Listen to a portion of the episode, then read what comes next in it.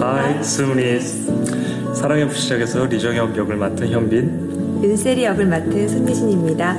어, 그럼 저희 편안한 분위기 속에서 같이 대화하는 시간을 가져볼까요?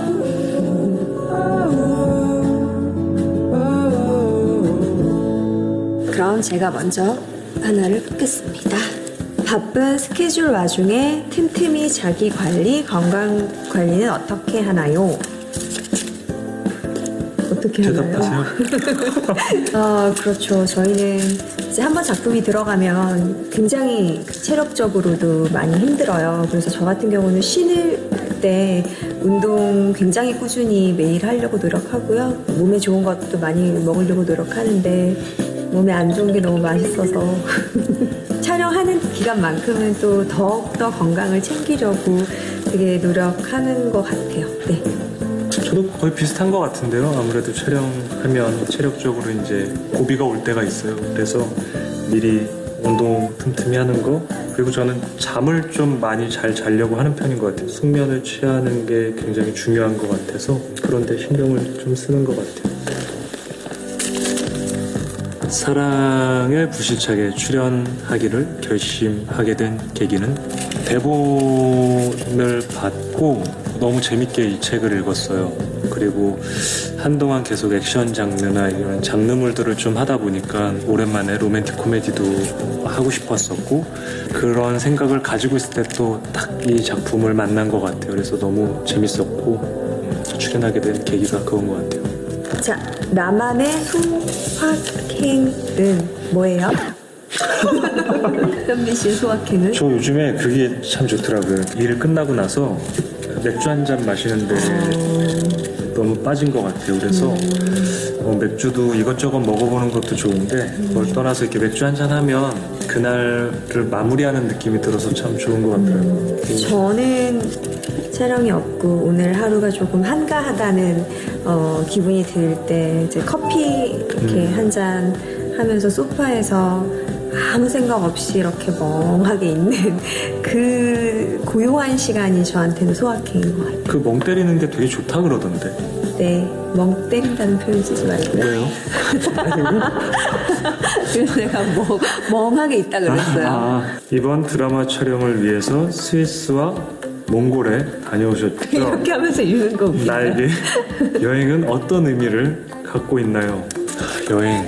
가장 큰 거는 저는 약간 자극제 같다라는 생각을 많이 해요. 더 많은 곳들을 둘러봤으면 좋겠다라는 생각도 하고 내 자신이 작아지는 기분도 또 느낄 때가 있어서 여행은 저한테 좀 자극제 같은 음, 시간인 것 같아요. 저도 여행을 너무 좋아해서 어떻게 보면 저는 여행이라는 게 제 인생에서 거의 반을 차지한다고 할 수 있을 정도로 되게 큰 의미가 있는 것 같아요. 어떻게 보면 나에게 더 씌워지는 많은 것들, 이미지라든지 많은 사람들의 시선이라든지 내 스스로 굉장히 닫아놓게 되고 쌓아놓게 되는 많은 것들이 있잖아요.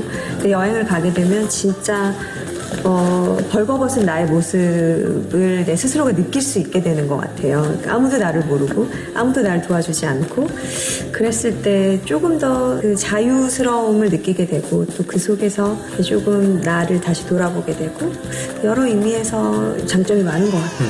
네, 음, 점이 특히 많아요. 배우에게도 음. 더 그런 것 같고. 맞아요.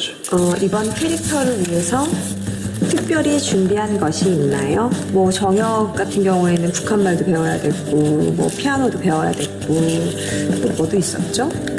내건 내가 얘기할게. 내거 좀 얘기해 달라고 음, 시청자 분들이나 관객분들이 많이 봤나요? 이 세리의 모습을? 캐릭터 음, 많이 보진 못했던 것 같아요. 그래서 저는 오히려 이렇게 드라마 들어가기 전에 그 개그 프로그램을 많이 봤어요. 개그 프로그램 속에 나오는 여자 그 개그우먼들의 그 연기 같은 거 이렇게 보면서 왜냐면 세리가 굉장히 재밌는 캐릭터거든요.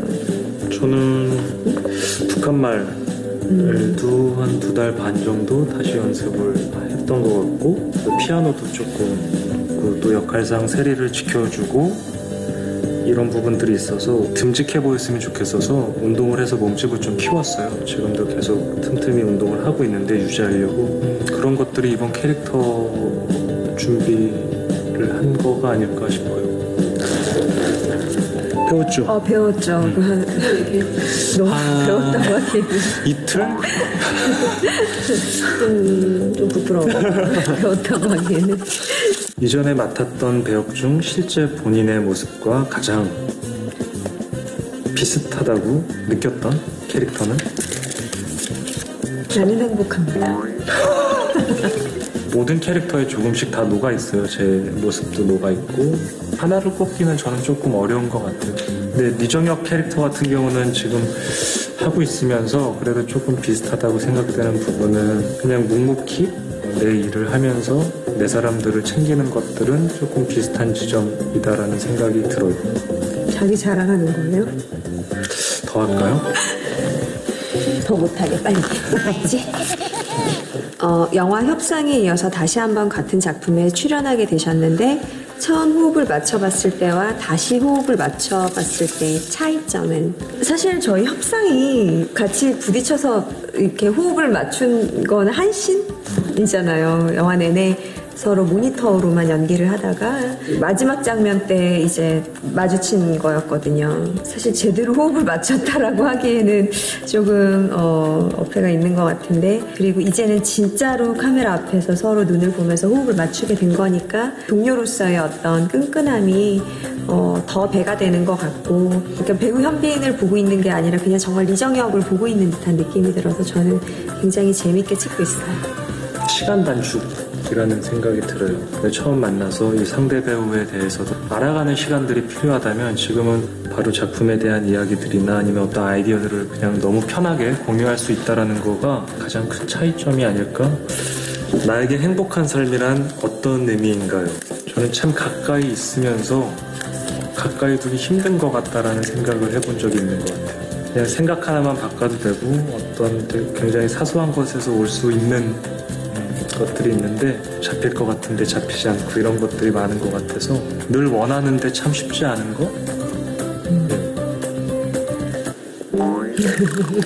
네. 멍 때리는 줄 알았어요.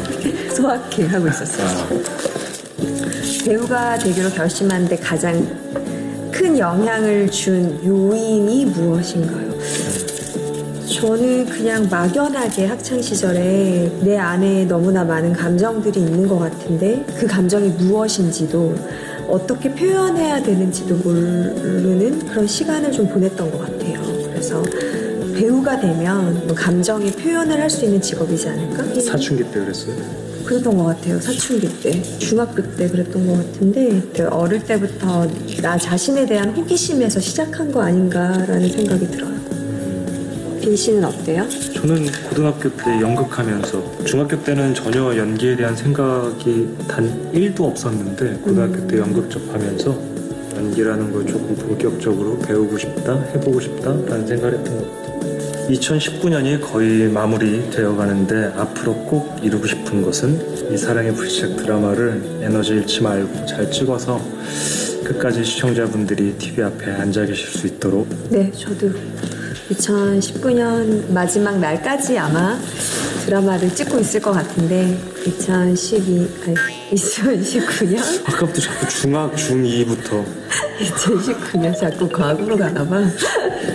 19년 12월 31일 11시 59분에 아마 촬영을 하고 있지 않을까라는 생각이 드는데 그 순간 되게 설레고 기대돼요. 어차피 저희가 내년까지, 내년 초까지 드라마가 방영이 되니까 마지막 날까지도 열심히 최선을 다해서 음, 찍고 있겠죠. 네.